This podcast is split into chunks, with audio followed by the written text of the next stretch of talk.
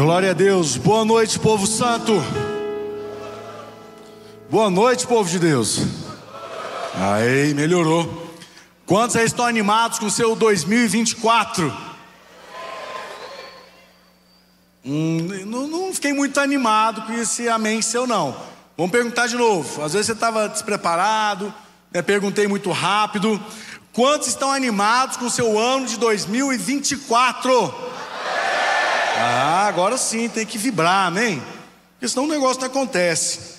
Igreja, os nossos bispos estão viajando, estão descansando com a família, um descanso merecido, amém? Tem um lado bom que eles descansam, tem um lado assim, que eles chegam cheios de gás, né? Chega na, naquela energia toda. Mas amém. Possivelmente vocês estão nos assistindo, né? eles gostam de acompanhar os cultos né, online, quando eles estão viajando, normalmente acompanham, sempre eles acompanham. Então, um beijo, um abraço e descansem bastante aí, curtam a viagem. Igreja, quero compartilhar algo com vocês que Deus tem falado comigo nesses dias. Nós viemos de uma celebração poderosa, amém? Quantos estavam na celebração aqui? Deixa eu ver. Glória a Deus. Existe um, um uma fala popular que o ano só começa depois do carnaval. Mas está amarrado. Para a gente o ano começa na celebração, amém?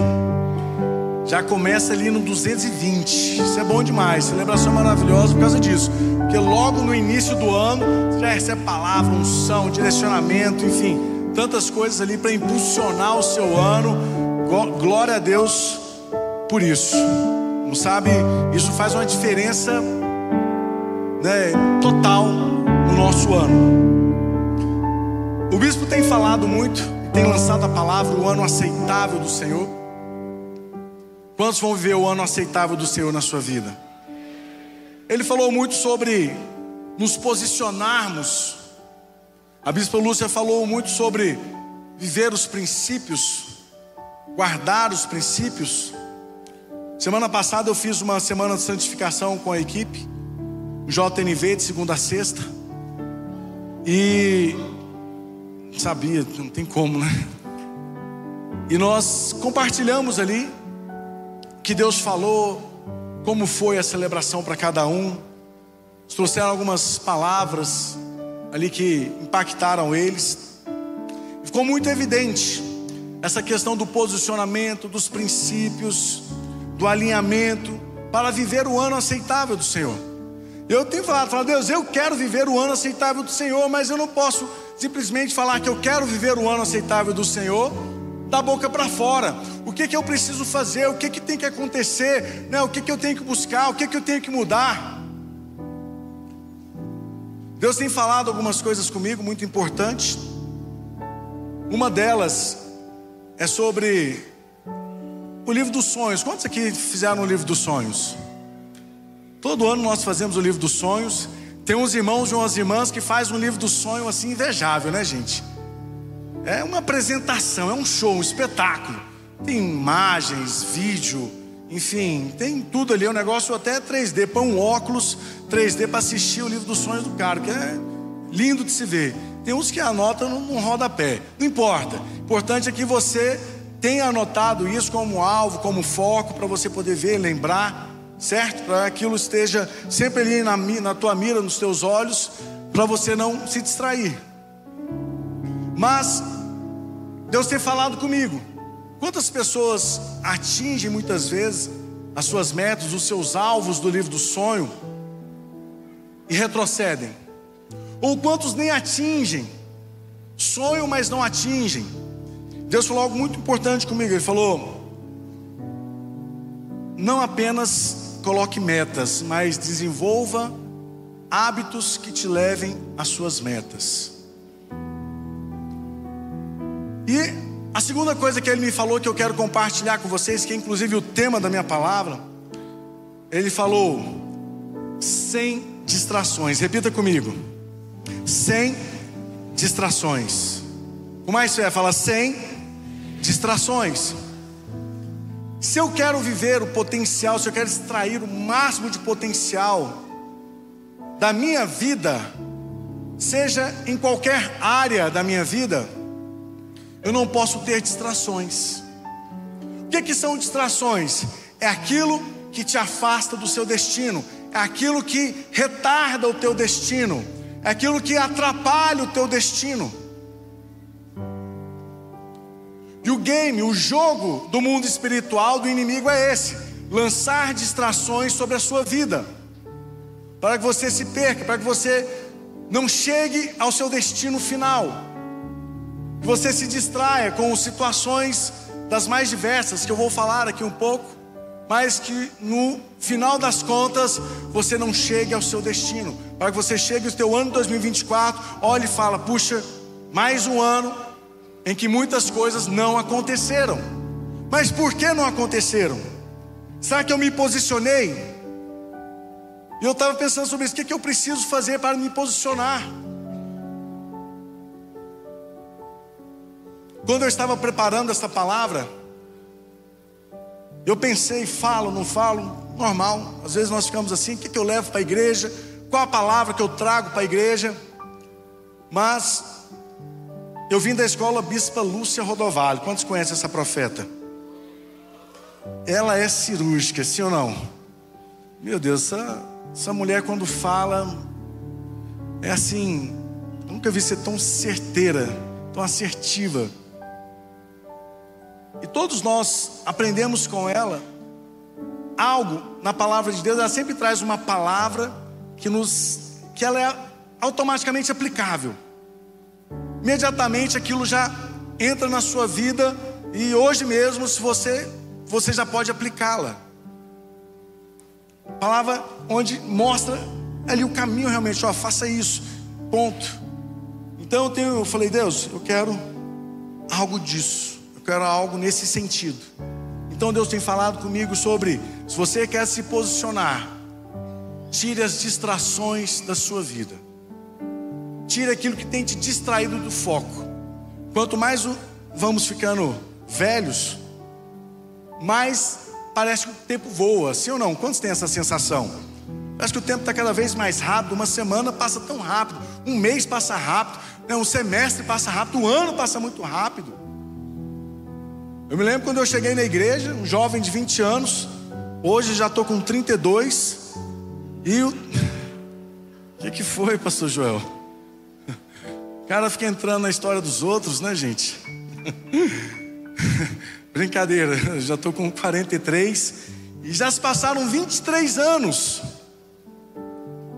Olha como passou tão rápido, quanta coisa aconteceu. E parece que está cada vez mais rápido. Minha filha parece que nasceu mês passado, já está com oito anos, faz nove esse ano, a outra faz seis. E o tempo voa.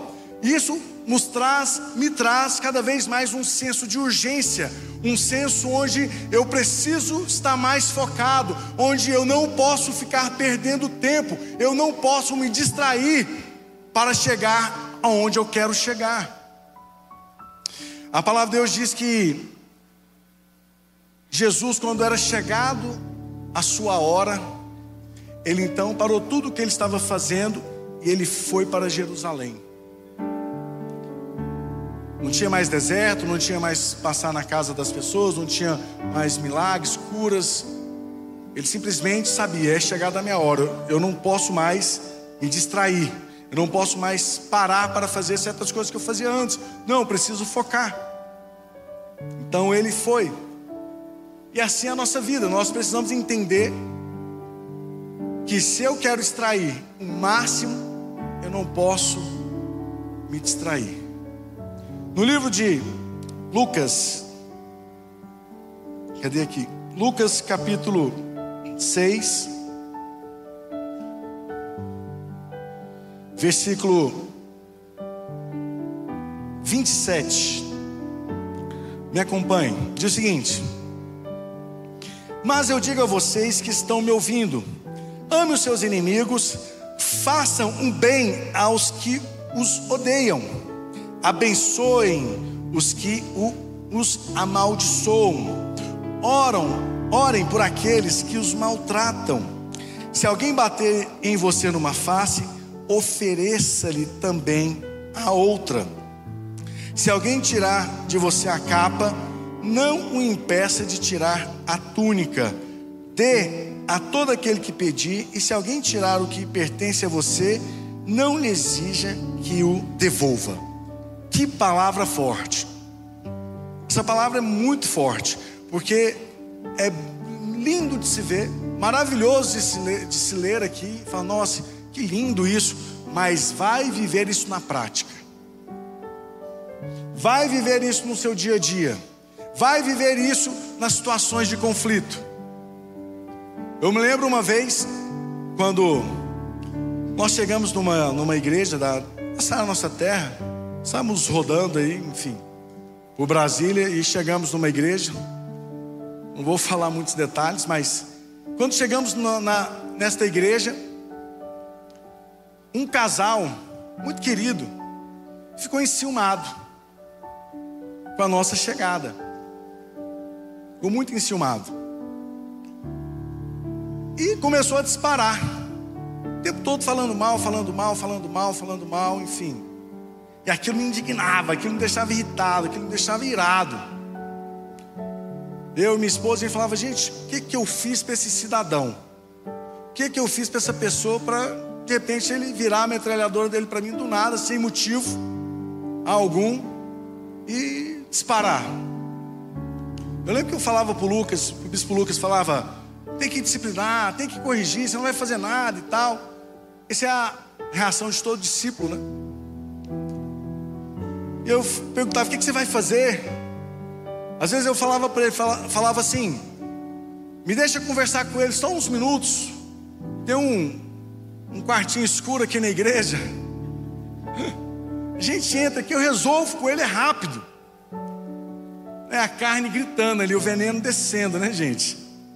Desejo de vingança ali é a flor da pele. Não, você está doido? O que é isso? Não é assim não e tal. Então o que, que eu vou fazer? Ele falou assim: você vai orar e abençoar a vida dele. E toda vez que alguém chegar trazendo uma notícia que ele está falando mal de você, você vai falar bem dele.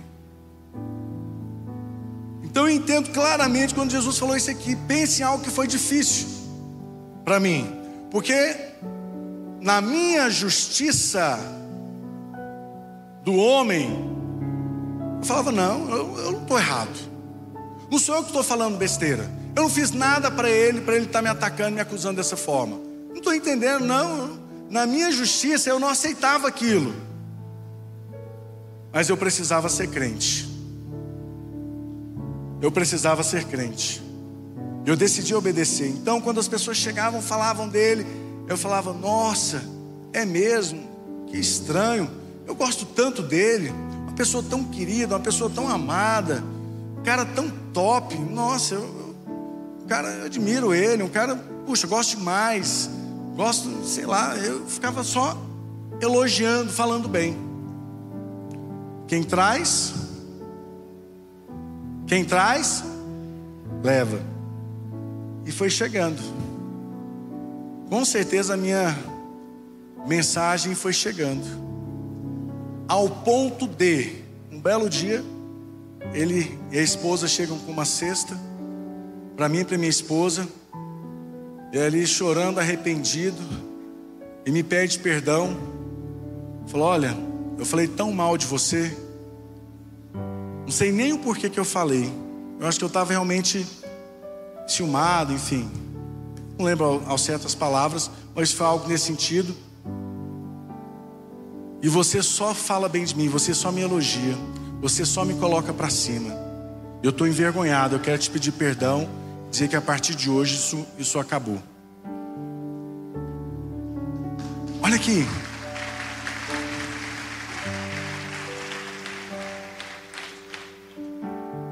Quando você percebe que você não pode mais perder tempo e entrar em batalhas que são distrações, quando você entende que o seu tempo ele não é ilimitado, pelo contrário, ele é limitado. Quando você entende que a sua missão tem prazo de validade, você começa a ter um senso de urgência, você começa a focar e você entende que você precisa eliminar as distrações da sua vida. Deixa eu falar algo bem sério com vocês. O game do inimigo é um só, o jogo do inimigo é um só. Basicamente, lançar distrações na sua vida para te tirar do seu caminho, para retardar o teu propósito, para retardar o teu destino. Então ele traz situações, pessoas, relacionamentos, traz conflitos, negócios, projetos, enfim, traz N situações onde aquilo pode ser distrações. Nós vamos entender aqui no decorrer da palavra, separar o que é uma distração, o que é uma batalha onde eu preciso entrar nesta batalha e lutar, e o que é uma distração. Tem pessoas que não dormem porque ouviu uma crítica. Tem pessoas que têm crise de ansiedade porque ah, estão falando de mim. Uma coisa que eu aprendi: tem pessoas que não vão gostar de você, e não importa o que você faça. Mas se você entrar nesse jogo de querer agradá-la, de querer agradar todo mundo, de querer mostrar que está bem para todo mundo, são distrações. São distrações. Tem pessoas que, infelizmente, não têm paz nem com elas mesmas. Você acha que vai ter paz com você? Quantos estão entendendo o que eu estou dizendo em nome de Jesus? Olha aqui. Tem pessoas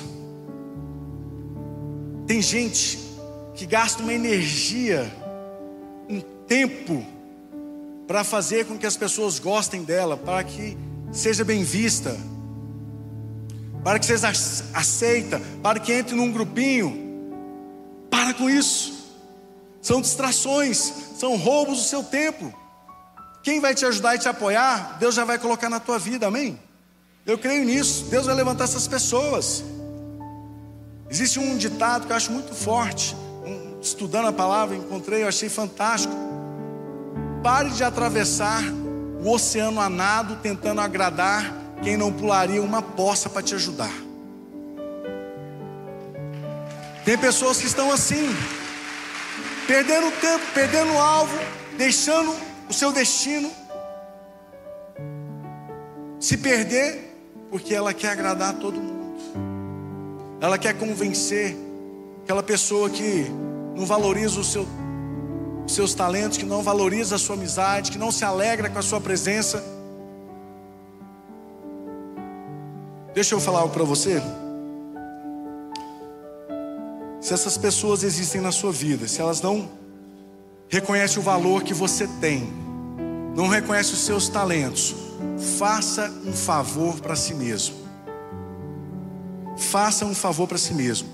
Siga em frente sem essas pessoas.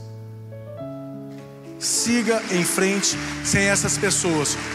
Elas não têm o poder de parar o propósito de Deus em sua vida. Então não tenha medo de desagradar. Não tenha medo. Porque muitas vezes Deus, o diabo coloca situações, pessoas, relacionamentos que são distrações. Nós vamos amadurecendo e vamos aprender, aprendendo a ser mais seletivos. Vamos aprendendo a escolher as batalhas que devemos entrar, as batalhas que nós não devemos entrar. Existem batalhas, guerras na sua vida que você não tem que entrar. Que você não precisa entrar porque são batalhas que não vão te promover, que não vão te né, levar para o teu destino. São apenas batalhas para te distrair, para retardar, para que você canse, para que você não chegue, para que você desista do projeto de Deus na sua vida. Quantas pessoas têm problemas no trabalho? Ah, meu colega de trabalho está falando mal de mim. Aí tem muitas pessoas que começam a falar mal da pessoa também. Aí não entende que ele entrou no jogo do ping-pong. O cara deu um ping, ele está dando pong. Está ali um falando mal do outro. E está tendo um roubo de energia, uma distração, uma falta de paz. Entenda, não é responsabilidade sua endireitar esse colega. A nossa responsabilidade como cristãos é orar e abençoar a vida dessa pessoa. E deixe Deus ser o seu justificador. Deixe Deus agir em seu favor. Pare de se distrair. Pare de entrar em conflitos, situações que você não tem que entrar. Olha o que fala o livro de Provérbios, capítulo 20, versículo 3. Honroso é para o homem o desviar-se de contendas, mas o tolo insensato se mete em rixas. Brigar, ficar ressentido, querer vingança, devolver o mal com o mal, falar mal de quem está falando mal de você, isso é o que todo mundo faz. Mas não é o que o homem de Deus e a mulher de Deus faz. Jesus fala: se baterem numa face, deem a outra. Olha que forte, se baterem numa face, deem a outra. Uma vez me chamou muita atenção essa passagem, e quem estava explicando ela foi o pastor Tiago Brunet.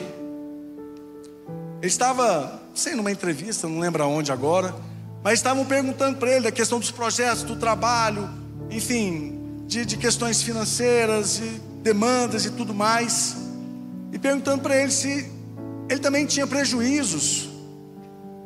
Aí ele começou a falar: olha, muitas pessoas já me enganaram, muitas pessoas já me deram né, o, o tombo, o cano, prejuízos financeiros. Mas eu tomei uma decisão na minha vida. Eu não coloco ninguém na justiça. Eu não boto ninguém na justiça. Aquilo me chamou a atenção. Eu falei, uai, como assim?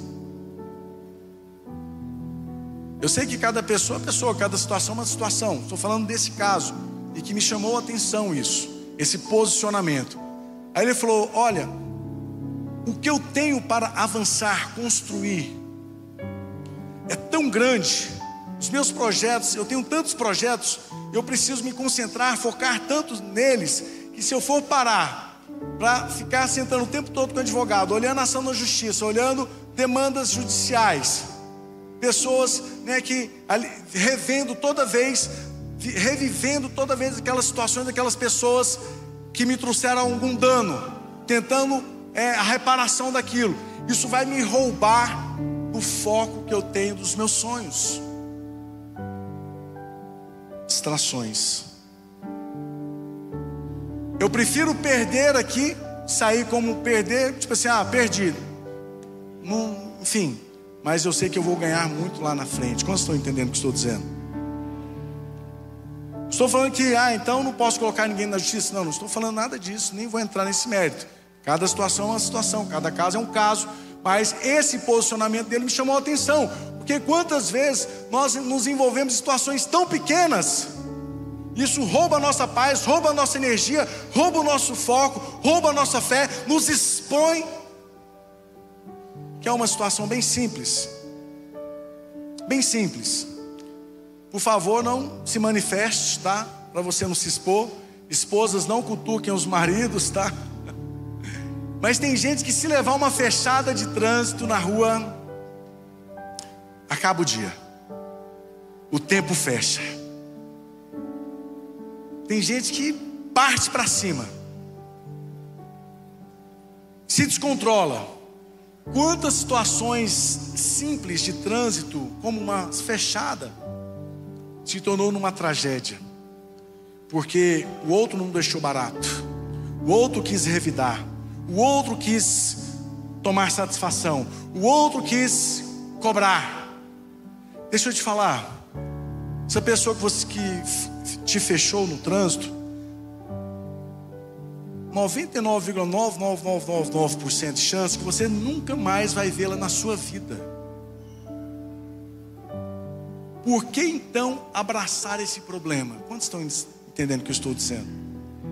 Você entende que isso pode ser uma distração na sua vida? Vira uma briga, vira uma confusão, vira uma discussão de trânsito, pode virar uma tragédia, como nós já vimos vários noticiários de jornais. Ah, mas eu não levo desaforo para casa. Conhecem esses aí?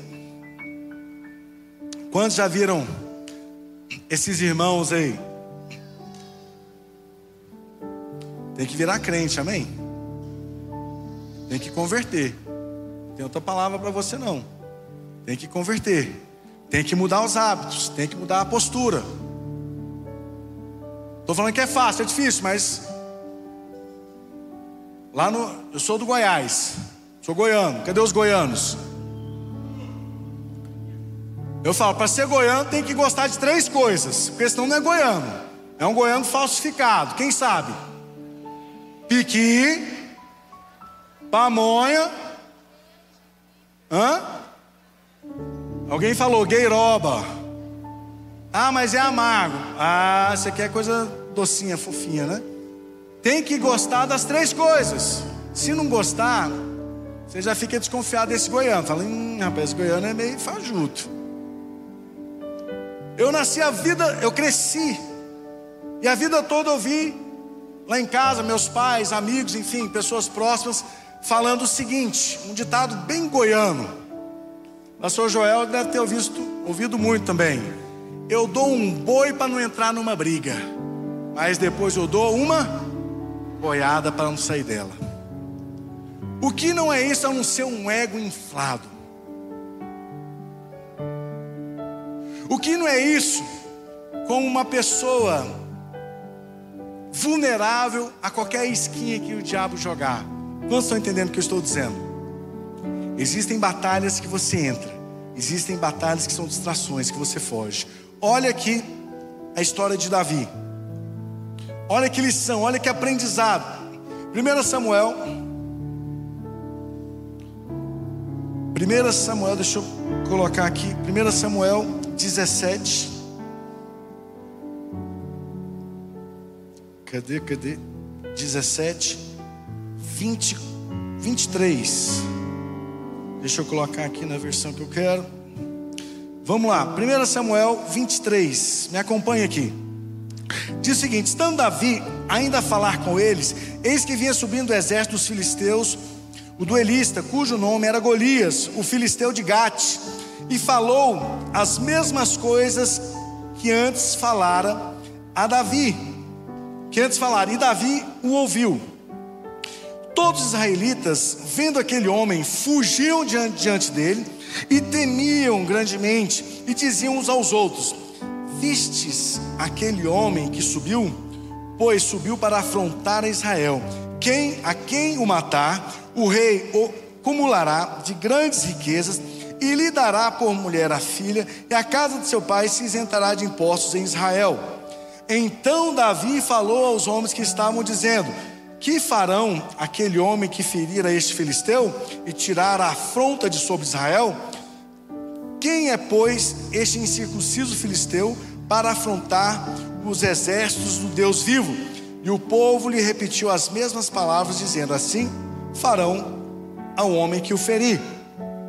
Ouvindo a Eliabe, seu irmão mais velho, falar aqueles homens, acendeu-se-lhe a ira contra Davi e disse: Por que desceste aqui? E a quem deixaste aquelas poucas ovelhas no deserto?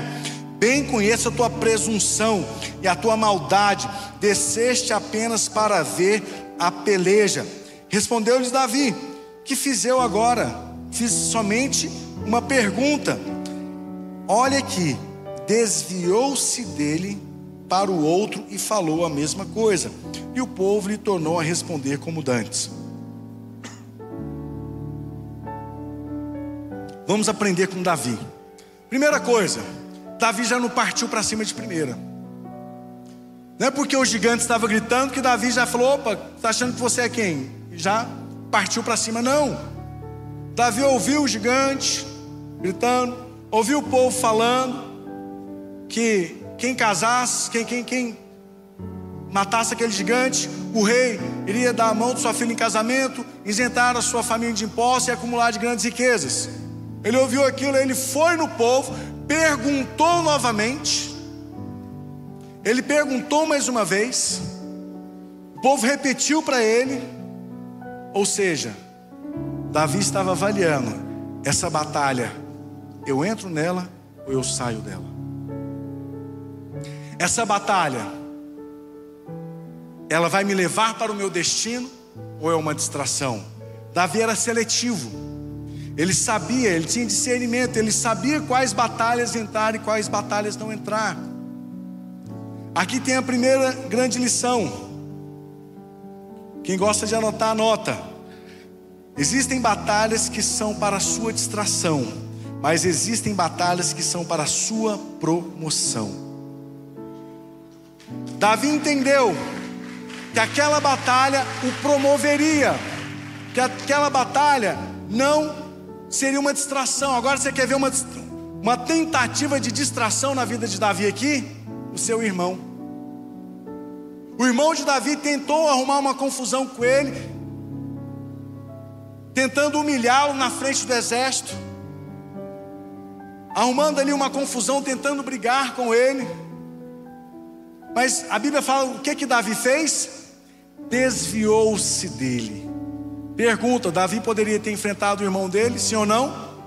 Claro que sim. Apesar de Davi ser um jovem, ele não era um fraco. Aquela altura, Davi já havia matado um urso e um leão. O que, que era o irmão dele? Davi poderia muito bem ter enfrentado aquele irmão dele, mas eu fico pensando. Davi deve ter olhado para aquela situação e avaliado: puxa, o que, que eu vou ganhar com isso? A não ser uma briga entre família, a não ser uma divisão entre o exército, a não ser me expor, a não ser perder tempo, porque isso não vai resolver, isso não vai, não, isso não vai trazer as benesses que o rei vai dar. Ele olhou e falou: essa batalha não. Isso aqui é distração. Quantos estão entendendo agora? Existem batalhas que são distrações. Existem situações que vêm sobre a nossa vida que não vão te levar para o projeto de Deus, não vão te levar a realizar os teus livros dos sonhos, são distrações tudo que não te levar a alcançar os, o teu livro dos sonhos são distrações. E a maioria, eu posso dizer, a maioria das coisas que vem sobre nós são distrações. Eu falei mais cedo, pessoas que, meu Deus, ela, vive para querer agradar os outros. Ela não entende que não tem o que você faça, essas pessoas não vão ser agradadas, elas não querem isso. No fundo, elas fazem isso para te controlar. E Deus não criou o homem para ser controlado pelo homem, amém? Vamos para falar amém. E se você está sendo controlado por essa pessoa, a culpa não é dela, a culpa é sua. Você precisa se posicionar, você precisa tirar essa distração. Ah, mas e se ela ficar magoada, e se ela ficar triste comigo, e se ela ficar decepcionada? Deixa eu falar para você: é melhor decepcionar o homem do que decepcionar a Deus. no final da sua vida, no dia da prestação de contas, não vai ser essa pessoa que vai estar lá para você prestar contas, vai ser Deus. Vai cobrar de você, do seu tempo, seus recursos, seus talentos. Aí você quer agradar o homem, vai chegar lá, quero ver quem que vai prestar conta para Deus. Quantos estão entendendo o que estou dizendo? Existem batalhas que eu entro, existem batalhas que eu saio. Eu preciso estar cada vez mais próximo de Deus para ter discernimento. O que é uma cilada? O que é uma perda de tempo?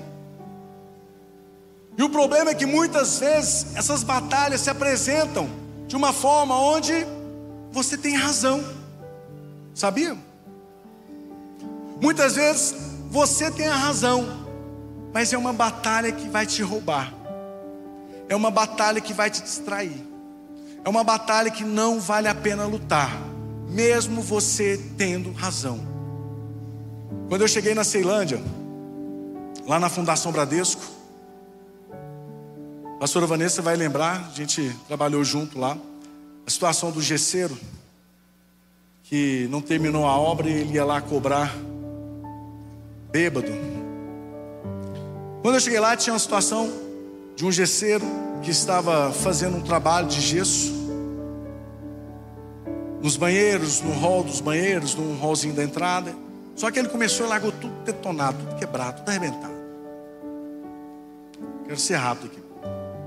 E ali Deus me ensinou uma grande lição também, Mais uma vez, Bispo Lucas, com muita sabedoria, me ensinando.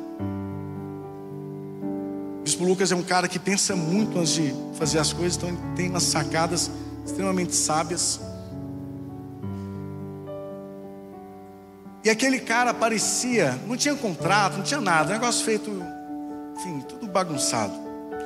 E aquele cara começou, não terminou, ele, ele aparecia sempre no horário dos cultos, bêbado, querendo receber todo o dinheiro. Eu lembro nas primeiras vezes que eu conversei, eu falei: olha, você não terminou o trabalho, está tudo bagunçado, você não aparece na igreja aqui para continuar. Já tem semanas. Aí você aparece agora, você quer receber tudo tem como, termina o seu trabalho e eu te pago. Ele algumas vezes, ele chegava estressado, brigando, aquela coisa toda, ele ainda conseguia contornar. Só que foi cada vez ficando pior. Ele começou a abordar outras pessoas na igreja, começou a esbravejar e ameaçar, ao ponto de um dia, eu não estava nesse dia no culto, nem eu nem o bispo Lucas, possivelmente estávamos viajando. Ele chegou armado, mostrou a arma para o pastor e falou: Eu vou receber, eu quero receber esse dinheiro. Estava bêbado, devia estar, tá, enfim, ter usado outras coisas. Eu vou receber esse dinheiro, eu quero receber esse dinheiro. Se eu não receber, a situação vai ficar feia. Pensa eu, quando ouvi aquilo, eu fiquei indignado. Eu quase liguei para a Bispa Anacélia, porque eu achei que até que baixou um trem ruim aqui em mim.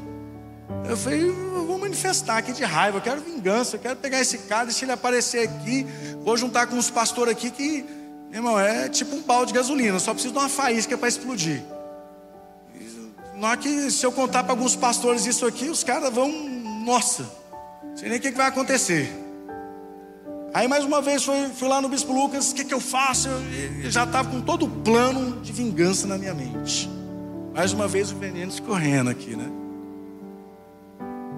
Quantas vezes nós agimos assim, né, gente? Eu também já agi várias vezes. Eu falei, e aí, o que, que a gente vai fazer? Ele falou assim: paga ele. Paga ele?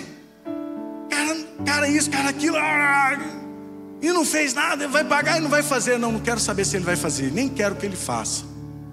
Pague ele. Eu falei, mas por quê?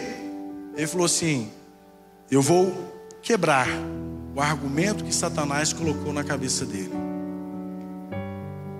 Chamei o cara, paguei ele, fiz o recibo tudo bonitinho, o cara nunca mais apareceu na igreja. Pergunta: valia a pena entrar nessa briga por causa de 4, 5 mil reais? Você entende? tem que ter sabedoria. Existem batalhas que você fala, isso não vai me levar a lugar algum, vai roubar a minha energia, vai roubar o meu foco. Por mais que eu tenha razão, isso vai me distrair. Quantos estão entendendo? Estou dizendo em nome de Jesus. Nunca mais apareceu. Ah, tem gente que pensa, crente é um povo bobo, crente é um povo, né? Besta, enfim. Deus fala para você, não é. Não é. Entenda. O crente, quando ele é curado, quando ele é homem de Deus, ele tem saúde emocional para desviar dos conflitos que são distrações para a sua missão. O mundo não entende isso, mas quem é homem de Deus sabe que existem projetos maiores que você não pode parar. Amém? Para finalizar, quero ser rápido. Deus falou para Abraão: Abraão, sai da tua terra, do meio da tua parentela, e vai para a terra que eu te mandar. O que, que Abraão faz? Sai da sua terra, mas ele não sai da sua parentela. Sabe por que eu sei disso? Quem que Abraão levou com ele? Ló. Ló era parente dele. Deus falou: sai do meio, sai. É para sair é para levar ninguém. E Abraão leva. Chega um certo tempo, os pastores de Ló entram em conflito com os pastores de Abraão, a terra não dá para os dois, briga, confusão o tempo todo, e ameaça daquela coisa toda. Abraão então chega para Ló e fala: Ló, escolhe um lado que você quer ir, o lado que você escolheu, eu vou para o outro. Ló escolhe um lado, vai-se embora. E quando Ló vai-se embora, Depois dessa conversa, Deus então chama Abraão e fala: Abraão, erga os teus olhos, olhe para o norte, olhe para o sul, olhe para o ocidente, para o oriente. Tudo que os seus olhos veem, eu o darei por herança. Deus só fala isso depois que Ló foi embora. Enquanto Ló estava com Abraão, Deus não tinha falado nada, mas Ló vai embora e Deus então libera a promessa. Segura essa. Existem promessas de Deus na sua vida que Deus só vai falar com você o dia que você tirar os lós da sua vida. Deus não vai falar, Deus não vai liberar a promessa para um coração distraído. Deus não vai liberar palavras novas para um coração distraído. Coloque-se em pé em nome de Jesus. Louvor pode subir. O oh, Pai, em nome de Jesus, nós te louvamos, te adoramos, Deus. Eu quero que você comece a pensar, mesmo que comece, porque não vai dar tempo de olhar tudo hoje, pensar em tudo hoje. Mas você começa a pensar agora quais são as distrações da sua vida. Quem são esses lós? Podem ser pessoas, podem ser situações, podem ser tantas coisas.